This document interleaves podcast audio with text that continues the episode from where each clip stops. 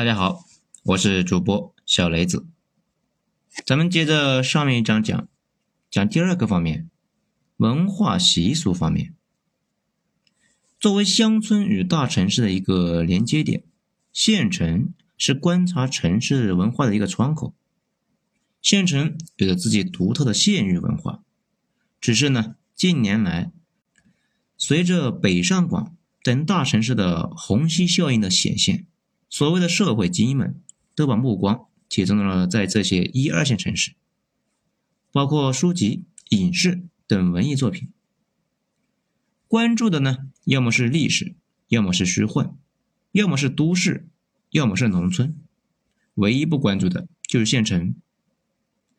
甚至可以说，县城的生活处在我们这一代人的盲区里。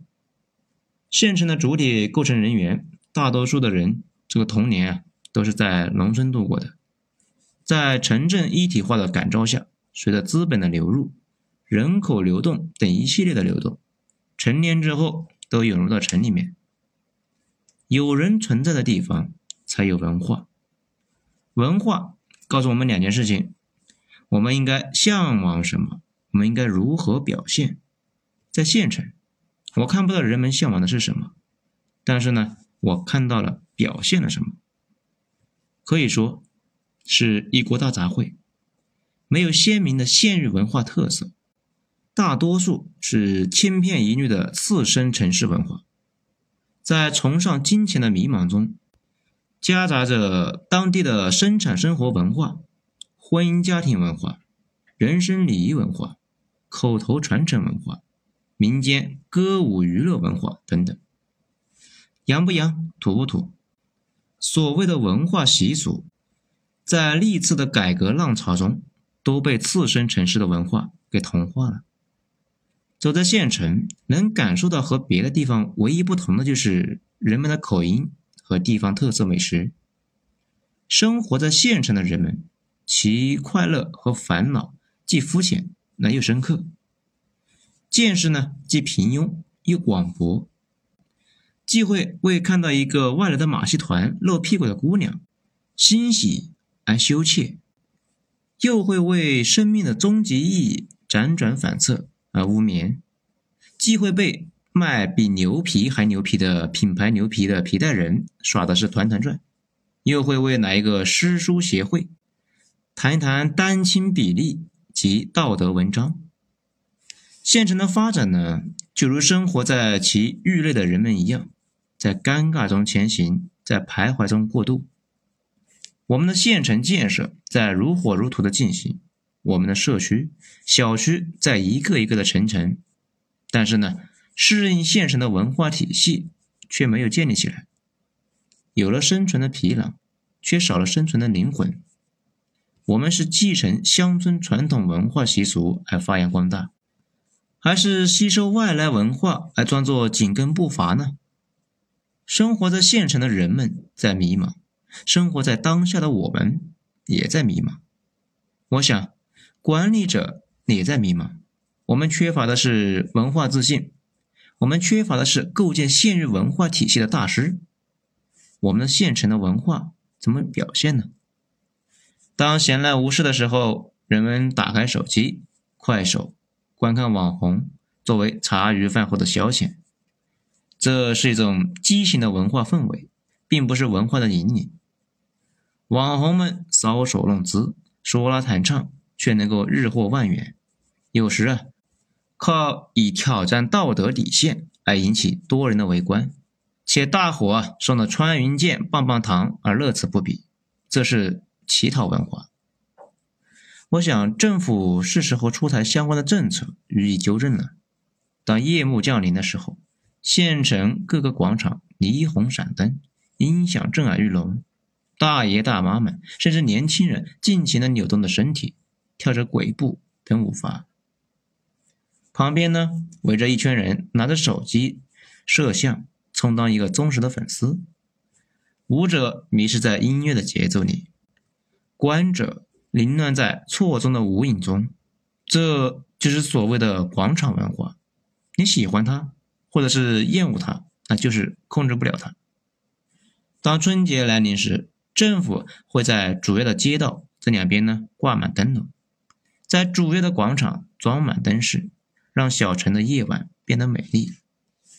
临近春节的前两天，县城的大多数的街道都出现了堵车，在拥堵的车里不乏外地的车牌。一年一度的春节成为了回乡者和留守者的最大的社交节日，各大饭店爆满。但是呢，和大城市一样，县城的节日氛围也逐渐变淡，除了车多人挤，你丝毫感受不到原来那种过年的感觉。这是春节文化，你怀念它还是批评它？但是呢，躲避不了它。当婚丧嫁娶的时候，县城的人们都会事先在饭店订上好几十桌，基本上都是要大操大办，生怕就丢了脸面，让人笑话。亲朋好友那都要来参加，每户随礼钱不少于两百，那图个热闹，图个礼尚往来。但这种人情支出已经成为了不少人苦不堪言的沉重负担。现在的人呢，生活条件都好了。每桌的饭菜基本都是怎么端上来就怎么端下去，大多也都浪费掉了。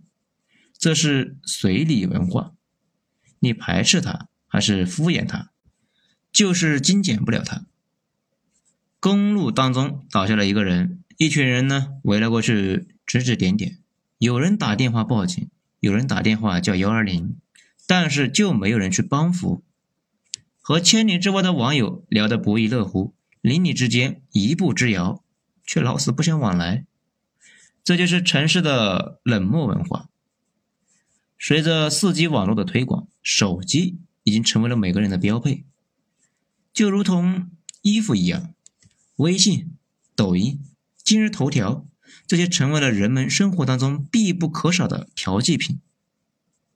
在街道上，在公交车上，在任何场合，随处可见的呢。都是低头族，遇到稀奇古怪、感兴趣的事情，大家都在拍视频，并能够迅速传播。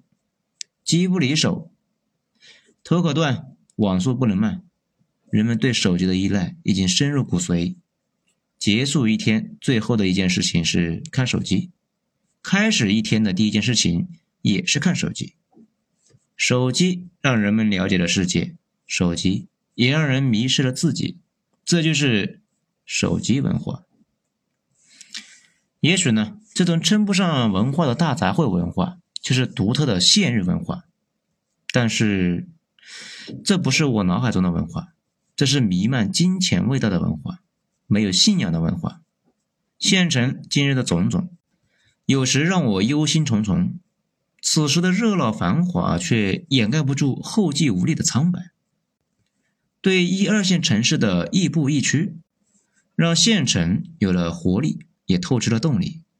但愿不是邯郸学步啊！有人说，北上广是中国的幻想，县城才是中国的底色。